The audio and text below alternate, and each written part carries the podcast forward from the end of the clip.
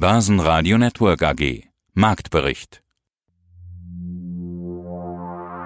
Im Studio Sebastian Leben und Peter Heinrich und vom Börsenparkett in Frankfurt Manuel Tulezi von ICF. Außerdem hören Sie Jochen Stanzel, Chefmarktanalyst von CMC Markets zu DAX, Amazon und Nell. Fondsmanager Dirk Müller zu Aktienbewertungen, Kapitalmarktstratege Philipp Vondran von Flossbach von Storch zur Frage, ob die Börse noch Potenzial nach oben hat, Salah Boumidi von IG zur Korrektur der Tech-Werte, vom Forum Financials in Frankfurt Bond-Experte Hans-Jürgen Friedrich zu Mittelstandsanleihen in der Corona-Krise, Andreas Scholz von der Euro Finance Week zu den großen Fragen der Banken in der Corona-Krise und Wikifolio-Trader Arne Briest zu seiner Anlagestrategie mit Healthcare und Demografie. Alle Interviews in ausführlicher Version hören Sie auf börsenradio.de oder in der Börsenradio-App. Der DAX hat eine starke Woche hingelegt, aber zum Ende hin ging ihm die Puste aus. Schlusskurs 13.203 Punkte, minus 0,5%. Damit bleibt er aber komfortabel über der 13.000. Der ATX verlor 0,6% auf 2.233 Punkte, die Wall Street eröffnete positiv. DAX-Gewinner waren die Deutsche Börse mit plus 1,8%, Merck mit plus 1,5% und Covestro mit plus 1,1%. Stärkste Verlierer waren E.ON mit minus 1,1%, Continental mit minus 1,6% und schlusslich die Deutsche Bank mit minus 2,3%. Hallo, ich bin Jochen Stanzel, Chefmarktanalyst bei dem CFD Broker CMC Markets in Frankfurt. Es war doch bisher eine Top-Woche für den DAX. Er startete bei 12.830. Ja, und heute war er schon wieder bei 13.200. In welcher Range ist denn alles okay beim DAX? Es geht um die 12.900. Die haben wir jetzt dreimal getestet und dreimal sind da die, wie will man sie nennen, Schnäppchenjäger, äh, überzeugten Käufer, also auf jeden Fall Käufer eingestiegen und haben dieses Niveau gestützt. Jetzt sind wir eine Stufe höher gegangen mit dem gestrigen Tag. 13.128 ist da jetzt die Unterstützung. Also der DAX versucht an diesen Schwung anzuknüpfen, den er hatte, wenn man sich zurückerinnert, eine Woche vor einer Woche, so Mittwoch, Donnerstag, bevor die Wall Street in eine Korrektur gegangen ist, hat er angefangen nach oben auszubrechen. Und da versuchen sie in dieses Fahrwasser wieder reinzugeraten. Bisher passiert es so schubhaft und jetzt macht er erstmal wieder eine Pause und schaut, glaube ich, auch auf die Wall Street, ob da was Größeres kommt an Korrektur. Guten Morgen, Peter. Mein Name ist Manuel Tulezi. Ich bin Händler für strukturierte Produkte hier auf dem Börsenparkett der Börse Frankfurt. Manuel, schauen wir auf die Woche zurück. Bisher war es doch eigentlich eine super Woche für den DAX. Er startet ja bei 12.830 und jetzt schon wieder über 13.200. Ja, es war tatsächlich eine super Woche für den DAX. Wir haben Stand gestern Abend zum DAX Close ganze 366 Punkte zugelegt und schaut man auch aktuell auf die Tafel, können wir ein kleines Plus verzeichnen und das hat den ganzen DAX auch vorangetrieben. Auf Wochensicht haben wir insgesamt 29 DAX-Werte bis auf MCU auch mit einem Plus vorne mit dabei und angeführt von Adidas, VW und Münchner Rück hat es den DAX dementsprechend auch gepusht. Gestern hatten wir ja noch einen sehr wichtigen Termin. Es war die EZB Notenbank-Sitzung. Da ging es um das Thema, wie sieht denn die zukünftige Geldpolitik aus? Und da gab es mal wieder ein großes Unchanged. Die laissez-faire Geldpolitik oder die lockere Geldpolitik wird weiter vorangetrieben und das bekannte Whatever it takes geht quasi in die Fortsetzung. Aber das hat den DAX im Grunde genommen erstmal nicht gestört, sondern hat ihn mehr oder minder auch kalt gelassen. Aber auf der anderen Seite, auf der Währungsseite, hat der Euro dementsprechend gegenüber dem US-Dollar ganz schön zugelegt. Dirk Müller im Börsenradio-Interview. Investments in gute Unternehmen, das war dein Stichwort, das greife ich natürlich auf. Denn man muss ja sagen, es ist ja nicht der Markt. Es gibt ja auch nicht die Börse, sondern da geht es im Endeffekt um einzelne Unternehmen. Und es sind im ganz Speziellen eine Handvoll Unternehmen, die diese Rallye treiben. Die Tech-Werte, die großen mhm. Fangs. Und auch da kann man ja nochmal unterscheiden. Auf der einen Seite eine Tesla, die sich irgendwie verzehnfacht hat innerhalb eines Jahres. Und auf der anderen Seite aber beispielsweise eine Amazon, über die haben wir ja beim letzten Mal schon gesprochen, die du ja bekanntermaßen auch magst magst, die aber auch schon ganz schön teuer geworden ist und bei der es ja absolut zu rechtfertigen ist, dass die in Zukunft wahrscheinlich mehr Geld verdienen wird als jetzt. Alles spricht dafür, Marktmacht und so weiter. Also man kann den Markt ja gerade sehr weit aufdrücken. Was sind denn gerade gute Unternehmen und was sind nicht gute Unternehmen? Gute Unternehmen finde ich zuhauf. Ich finde eine Menge gute Unternehmen. Amazon gehört ganz sicher dazu. Tausend andere, wir könnten hier eine ganze Batterie aufzählen. Aber das ist nicht die einzige Frage. Äh, die Börse unterscheidet nicht nur gute Unternehmen, sondern auch gute Unternehmen zu welchem Preis. Und du kannst das beste Unternehmen der Welt äh, völlig überteuert kaufen. Man erinnert sich, dass es VW mal für 900 Euro gab. Wo ist denn der richtige Preis, wenn doch eine Apple äh, noch vor kurzem die Hälfte gekostet hat? Innerhalb von einem Jahr oder von ein paar Monaten hat sich das Geschäftsmodell von Apple oder hat sich der Umsatz und auch die Umsatzerwartungen, die Gewinne und die Gewinnerwartungen für Apple ja nicht verdoppelt. Also irgendwo gibt es einen vernünftigen Preis für ein Unternehmen und es gibt auch für das beste Unternehmen völlig abstruse Preise. Es mag ein Mercedes, eine E-Klasse mag ein gutes Auto sein. Wenn ich das Auto für 50.000 Euro kaufe, ist das in Ordnung. Kaufe ich dieses Auto, das immer noch ein tolles Auto ist, für 20 Millionen Euro bin ich ein Vollidiot. Und deshalb auch das beste Unternehmen, die beste Ware, kann ich viel, viel zu teuer einkaufen. Und deshalb kann man an der Börse nicht nur argumentieren, das ist ein tolles Unternehmen. Gut, viele Private oder viele Leute, die sich wenig damit auseinandersetzen, die gucken nur, was ist ein gutes Unternehmen, das kaufe ich und fragen nicht, was für einen Preis. Die würden dann eben auch die E-Klasse für 10 Millionen kaufen, wenn sie genug Geld auf dem Konto hätten. Und das ist genau der Unterschied zu unterscheiden. Gutes Unternehmen ja, aber ist der Preis gerechtfertigt? Und wenn wir uns das anschauen, was diese Unternehmen verdienen, auch die Erwartungen für die nächsten Jahre, bei allem Optimismus, den man da berechtigterweise in diese Unternehmens- und Geschäftsmodelle reinlegen kann, dann stellt man fest, dass deren Free Cashflow Renditen so niedrig sind, dass für mich ein wesentlicher Maßgeber, das ist am Ende das, was für mich als Aktionär übrig bleibt. Diese Renditen sind so niedrig, die liegen irgendwo so zwischen zwei und drei Prozent, zweieinhalb Prozent per anno. Und da überlege ich mir, bei dem Risiko, das Aktien immer beinhalten, und das sollte doch die Rendite, die ich rausbekomme, irgendwo mindestens mal bei 5, 6 Prozent liegen, damit ich auch das Risiko der Kursverluste abdecken kann. Das liegt einfach in der Investitionsart der Aktie, dass ich da eine gewisse Grundrendite für das Schwankungsrisiko benötige. Und das sind eben zwei, zweieinhalb Prozent verdammt wenig. Also deswegen, wir haben momentan Märkte, die richtigerweise durch die Notenbanken, durch eine Aufhebung der freien Marktwirtschaft völlig äh, verrückt sind. Jetzt kann man sagen, in Ordnung, dann muss muss man halt damit leben. Man muss halt akzeptieren, es sind verrückte Märkte, es ist keine logische Investition mehr. Das ist kein Finanzmodell, kein Wirtschaftsmodell, das wir mal gegründet haben, mit dem wir über Jahrzehnte erfolgreich argumentiert und gehandelt haben. Wir sind in einer verrückten Phase unseres Finanz- und Wirtschaftssystems, wo man mit Logik und vernünftigen Überlegungen sehr, sehr schwer agieren kann, sondern hier herrscht wirklich momentan die Irrationalität, die Verzerrung und äh, damit muss man umgehen. Man muss sagen, okay, wie weit gehe ich das mit? Wo werden die Verrücktheiten einfach zu groß? Man muss nicht auf jedem Narrenschiff äh, jede Party mitfeiern. Schauen wir uns doch mal charttechnisch eine Aktie besonders an. Nehmen wir Amazon. Amazon runter von fast 3000, jetzt auf ca. 2750. Kann es weiter aufwärts gehen mit der Amazon? Auch da bei der Amazon haben wir, ich sage dazu, volle Impulsauffächerung. Solche Trends beginnen ja in den Märkten mit einem ursprünglichen Impuls, der ist bei Amazon auch im März passiert. Aber man muss ein bisschen weiter noch zurückschauen. In das Jahr 2018, 2019, da hat Amazon eigentlich einen Boden ausgebildet. Und da kam es nach einer längeren Korrekturphase bei der Amazon ein Aufwärtsimpuls in den Markt von 1300 ungefähr auf 1700. Und jetzt kann man diesen Impuls von 1300 auf 1700, also diese 400 Dollar, ähm, über Fibonacci-Kennzahlen nach oben verlängern. Und da sagt man, ist eine volle Rallye gelaufen, wenn dieser ursprüngliche Impuls sich um 400 Prozent ungefähr nach oben verlängert hat. Und genau das hat er getan bei 3400 ungefähr. Und genau bei 3400, 3500 hat jetzt die Korrektur begonnen. Und jetzt muss man gucken, was wird aus dieser Korrektur? Wenn der Trend Wendemuster draus, wie im Gesamtmarkt, im Nasdaq und auch im DAX, sind im Tageschart bisher keine da. Aber es könnten welche draus werden. Und äh, wenn man sich Amazon anschaut und die charttechnische Situation bei Amazon, dann ist eben das Freitagstief, wie im Nasdaq im Übrigen auch, das Relevante.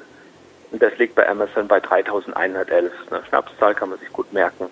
Sollte man da bei Tagesschluss drunter gehen, dann könnte die Nervosität nochmal deutlich zulegen, weil es sind ja viele Anleger, die neu gekauft haben, die vielleicht bei Amazon irgendwo bei 3500 eingestiegen sind, weil sie gesagt haben, jetzt geht es nochmal äh, deutlich nach oben. 3500, jetzt sind wir aber nicht mehr bei 3500, sondern schnell gefallen in drei Tagen bis 3100.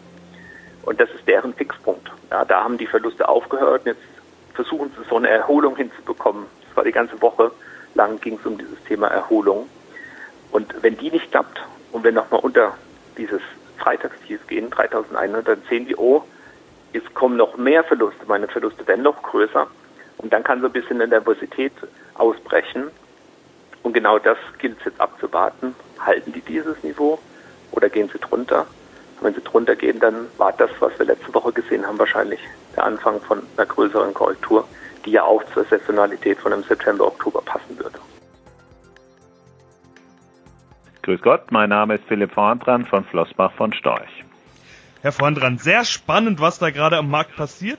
Man sieht jetzt, dass die Bäume an der Börse nicht in den Himmel wachsen. Das ist nämlich eigentlich passiert nach dem Crash. Wahnsinnige Rallye, jetzt so ein bisschen ins Stocken gekommen. Und jetzt? Ich weiß schon, das ist eine Frage, die ich Ihnen normalerweise gar nicht zu stellen brauche, weil Sie eh sagen, Sie wissen nicht, was der Markt als nächstes tut.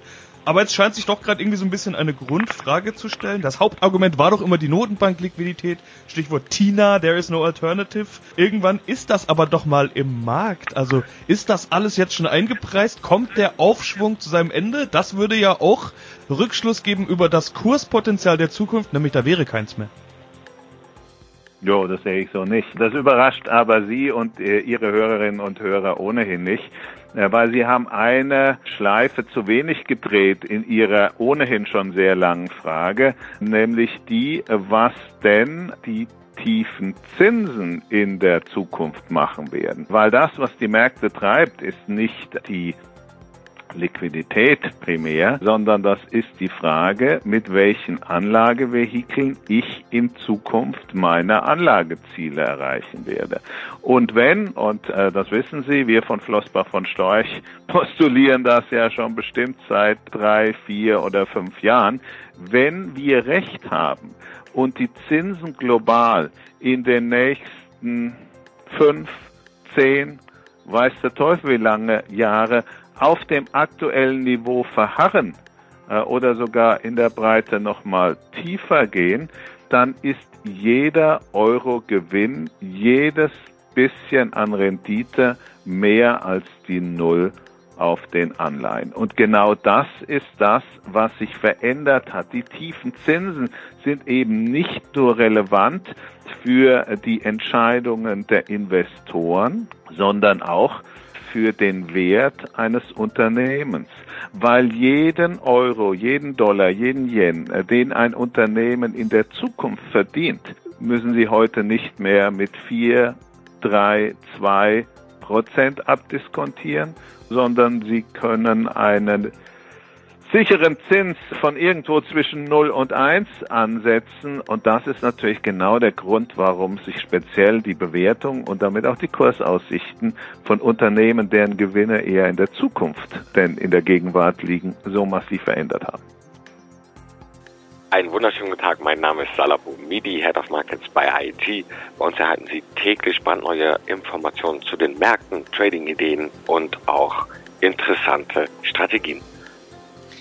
Ist ein Ende der Tech-Rallye in Sicht? Der Dow Jones verlor heute Nacht 1,45% auf 27.534 Punkte. Der Nasdaq 100 büßte sogar 2% ein. Sind das Erschöpfungserscheinungen, also so kurz vor dem Gipfel? Jeder Bergsteiger weiß, wenn die Luft dünn wird, dann geht man ein bisschen runter, holt Kraft und dann geht es wieder hoch. Oder haben wir den Beginn einer Verkaufswelle gesehen? Ja, sehr interessante Frage. Wir haben in der letzten Woche ja schon im Nasdaq einer der schnellsten Korrekturen sehen können. 10% binnen fast sieben Handelstagen ist so nicht üblich, ja, aber auf diesen Höhen durchaus langsam wird die Luft hier etwas enger. Aber wir können durchaus sehen, dass seit Mitte März zum einen charttechnisch die 20-Tage-Linie durchaus immer hier für Kaufsignale gesorgt hat, wenn diese getestet wurde. Diese wurde aber schon im Nasdaq und in den anderen US-Aktienindizes preisgegeben. Wir tendieren oder werden aktuell aber dennoch von einer Rettungslinie, sage ich aktuell, nämlich der 50-Tage-Linie geschützt. Hier stützt sich gerade der Kurs in den letzten Tagen und für mich könnte hier erst die Rolle rückwärts kommen, wenn wir im Nasdaq die 50-Tage-Linie hier durchaus preisgeben. Sprich, wenn wir die psychologische Marke bei 11.000 Punkten bisschen drüber liegt da noch die, die 50-Tage-Linie. Wenn wir diese preisgeben würden, dann kann es durchaus passieren, dass hier die Tech Rally praktisch kurzfristig erstmal ein Ende hat, denn wir haben natürlich diesen fulminanten Anstieg sehen können, wo man hier aus den europäischen Märkten leicht vielleicht auch ein bisschen neidisch zuschaut. Das Potenzial ist hier durchaus ausgeschöpft fürs Erste im Nasdaq. Ich kann mir durchaus vorstellen, kurzfristig, dass wir hier eine kleine Korrektur, wie wir es gerade sehen, sehen und eher seitwärts tendieren. Machen wir noch eine Chartanalyse mit einem wirklich Rennerthema. WWW Wasserstoff. Gucken wir uns die Nel-Aktie an, ein Unternehmen aus Norwegen, also die machen Lösungen für Speicherungen und Verteilung von Wasserstoff und wie man auch Wasserstoff aus erneuerbaren Energien herstellen kann. Wenn ich auf den Kurs schaue, so hoch steht er ja gar nicht mit knapp 2 Euro. Das ist aber nur die Umrechnung. Ich habe hier den Chart vor uns, äh, vor mir in norwegischen Kronen, weil auch der CFD von CMC Markets auf norwegischen Kronen äh, läuft. Und ähm, da sind wir bei 20 norwegischen Kronen und die kleinere Einheit in Kronen, die heißt Öre, also 20 Kronen und 83 Öre. Und das ist genau die Marke, wo wir jetzt ungefähr gerade dran sind. Und die ist eben auch die, die sie versuchen seit zwei, drei Wochen zu halten. Dazwischen waren zwei Versuche, ein höheres Hoch auszubilden. Das haben sie nicht geschafft. Also in diesem, ich will es mal nennen, Hype-Sektor sind auch gewisse Ermüdungserscheinungen da. Ja, sie kämpfen um diese 2083, sollte die fallen am Tagesschluss, dann hätten wir dann eine Trendwende und dann wäre eben die Erkenntnis, wir kommen nicht von einem höheren Hoch, sondern wir kommen von einem Zielversuch, ein höheres Hoch auszubilden und machen ein Verkaufssignal. Das könnte also eine Korrektur bei Nell Asa auslösen, so ein größeres Doppeltop, das da entstehen könnte. Man muss auch die Perspektive natürlich sehen. Wir waren im März bei Nähe bei 7,23 und sind gestiegen bis 23,32. Also da geht richtig was und das ist im Gesamtmarkt so, was die Technologieaktien angeht und die Anleger sind halt drauf getrimmt und darauf konditioniert, Korrekturen zu kaufen. Das war das richtige Verhalten seit März und das ist ein halbes Jahr, ziemlich exakt, seit Beginn äh, der, der Aufwärtsbewegung also Korrekturen kaufen und dann läuft es schon wieder an, auch wenn man zwischenzeitlich Minus und Verluste sieht. Wenn sich das aber dann ändert, dann wird es spannend. Und da sind wir gerade in dem Auslotungsprozess, in diesem Kräftemessen. Ja, mein Name ist Heinz-Jürgen Friedrich, Vorstandsvorsitzender der KfM Deutsche Mittelstand AG. Es geht um Anleihen im deutschen Mittelstand, deutsche Mittelstandsanleihen. Nicht immer ein ganz einfaches Thema, haben wir ja schon einige Male drüber gesprochen. Jetzt haben wir ein Corona-Jahr.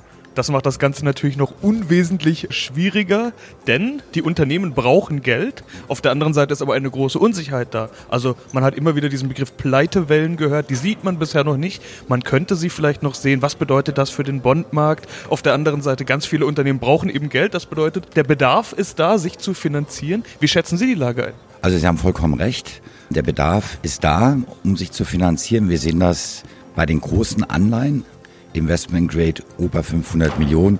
Ein ganz aktuelles Beispiel, was aus meiner Sicht hochgradig interessant ist, Adidas. Letztes Jahr noch Milliardengewinne vermeldet, dann kam Corona, wir können die Miete nicht mehr bezahlen, dann werden KfW-Kredite zur Verfügung gestellt, das ging unglaublich schnell. Und letzte Woche sind dann zweimal 500 Millionen Anleihen platziert worden. Debütanleihen, zuvor bewertet worden von Moody's mit A+. Die eine andere vier Jahre Laufzeit, ein sensationeller Coupon mit 0,000 Prozent und die andere Anleihe 500 Millionen Laufzeit 15 Jahre mit sage und schreibe 0,625. Interessanterweise gelten diese Anleihen als erstklassig, weil sie den sogenannten Liquid Covered Ratio Anforderungen genügen. Ich frage mich dann immer ganz besonders besorgt, was ist mit daran erstklassig, wenn man im Grunde genommen weiß, dass die Kosten und die Inflation damit gar nicht ausgeglichen wird. Gehen wir auf die andere Seite, das war jetzt Großindustrie mal plakativ. Wir gehen auf eine andere Seite, die Kleinstunternehmen, atemberaubend, mit welcher Geschwindigkeit die Kleinstunternehmen mit den sogenannten Soforthilfeprogrammen unterstützt werden, also bis 800.000 Euro. Da reden wir mittlerweile von herausgelegten Kreditgeldern in der Größenordnung über 50 Milliarden. Und jetzt gehen wir mal in das Segment rein des gehobenen Mittelstandes. Da habe ich manchmal den Eindruck, irgendwie ist der vergessen worden. Warum vergessen? Was bedeutet, Sie haben den Eindruck? Es liegt einfach daran, dass die Regierung also für die großen Industrieadressen alles erdenklich Mögliche gemacht haben. Auch die Notenbanken wirken dort mit, als auch für die kleinsten oder kleineren Unternehmen. Der mittelgroße Mittelstand hat einen anderen Finanzierungsbedarf. Der ist für die Soforthilfen zu groß und für die großen Anleihen zu klein. Und äh, wir wissen das aus Managementgesprächen mit den ein oder anderen Emittenten, mit denen wir dort äh, verbandelt sind, weil wir über die Fonds investiert haben. Da wird ein Kreditantrag gestellt bei der KfW beispielsweise. Und das ist eben, sind sogenannte Programmkredite, die einem Verfahrensweg einhalten müssen. So, dann fahren Sie dann aus den Gesprächen, ja, der Kreditantrag, der läuft schon seit Mai, wir haben bislang noch keine Rückmeldung, ob er genehmigt wird oder nicht. Und da müssen wir halt, so unsere Empfehlung, da muss wirklich angesetzt werden, dass es dem gehobenen Mittelstand leichter gemacht wird, sei es jetzt in Krediten als auch in Anleihen, da seine Finanzierungsbausteine einzudecken, um eine Liquiditätssicherung für das Geschäftsmodell bewerkstelligen zu können.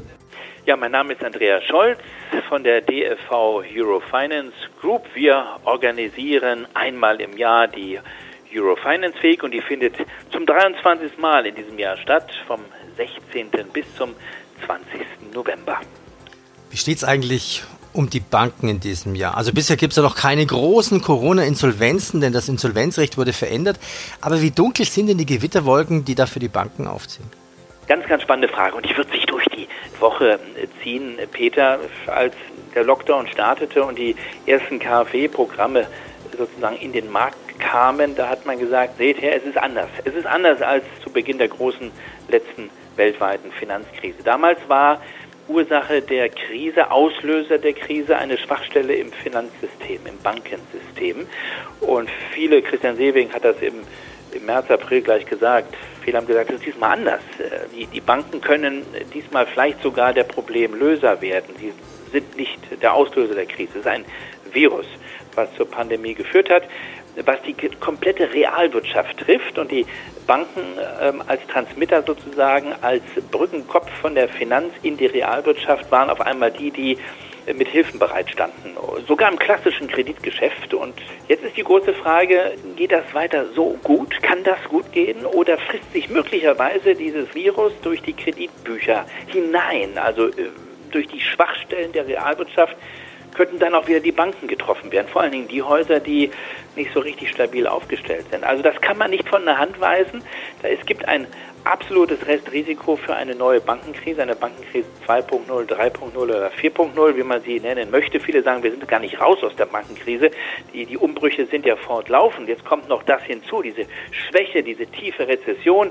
Wir wissen alle nicht, ist das nun ein V oder so ein halbes V? Wie geht es weiter mit der Konjunktur? Und sollte die Konjunkturschwäche nachhaltiger sein, dann wird das natürlich auch die Banken treffen und die müssen sich darauf vorbereiten. Das ist das große Thema, wenn wir den Ausblick Richtung 2021 äh, bemühen wollen und darüber äh, werden wir sprechen müssen. Und da hilft es auch nicht, dass man die Insolvenzantragspflicht weiter verschiebt, das Kurzarbeitergeld verlängert. Irgendwann muss die Rechnung bezahlt werden und äh, ich schrieb in meinem Weekly vor einer Woche von der Gefahr einer Zombifizierung von großen Teilen der Wirtschaft. Das ist nicht von der Hand zu weisen. Ja, hallo, mein Name ist Arne Briest. Ich bin Wikifolio Trader und habe unter anderem das Portfolio Health Demography oder Healthcare Demography. Und genau darüber wollen wir sprechen. Healthcare Demography. Und damit ist wohl auch schon ganz viel gesagt. Also du setzt auf die Gesundheitsbranche und den Megatrend demografischer Wandel, der das Thema Healthcare ja noch weiter befeuern dürfte. 302% plus Performance seit Anfang 2013. Das ist eine deutliche Sprache, äh, aber genau diese Dauer finde ich eigentlich fast noch spannender. Also in den letzten paar Jahren haben wir ganz viel über demografischen Wandel und Healthcare gehört, aber 2013 noch nicht unbedingt, würde ich mal sagen. Wie bist du damals auf dieses Thema gekommen? Ich habe ursprünglich halt in der Medizintechnik studiert und habe mich dann mehr und mehr halt mit den Schwerpunkten, auch mit den Wachstumsbereichen in der Medizintechnik und Pharma beschäftigt und bin da halt darauf gekommen, dass wenn großes Wachstum halt in chronischen Erkrankungen stattfindet und die jetzt immer mehr ja, betont sind durch die alternde Gesellschaft, kam dann initial halt auf Diabetes, Bereiche in der Nieren, Nierenerkrankungen, Onkologie und somit entstand dann im Prinzip auch der Fokus auf äh, Diabeteszugänge. Initial kam natürlich Novo Nordisk als Firma in den Fokus und dann mehr und mehr, also eigentlich Produkte, die halt in Amerika mehr verbreitet sind und im amerikanischen Markt stark sind, die halt in, in diesem Sektor unterwegs sind. Oder im Prinzip Pharmaunternehmen, die halt im Bereich Biosimilars die Firmen unterstützen und damit halt eine Plattform darstellen. Da kommt bestimmt besonders Sartorius Stedim ins Spiel und Lonza, die sich halt sehr stark damit beschäftigen, die Prozesse in der Pharmaindustrie zu verbessern.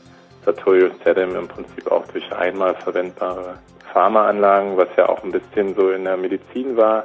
Wir haben ja oft früher wiederverwendbare Instrumente verwendet und dann ist man nach und nach ja dazu übergegangen, Produkte nur noch einmal zu verwenden. Und diese Strategie verfolgt halt Sartorius Stedim bei den Anlagen und Prozessen im Pharmabereich.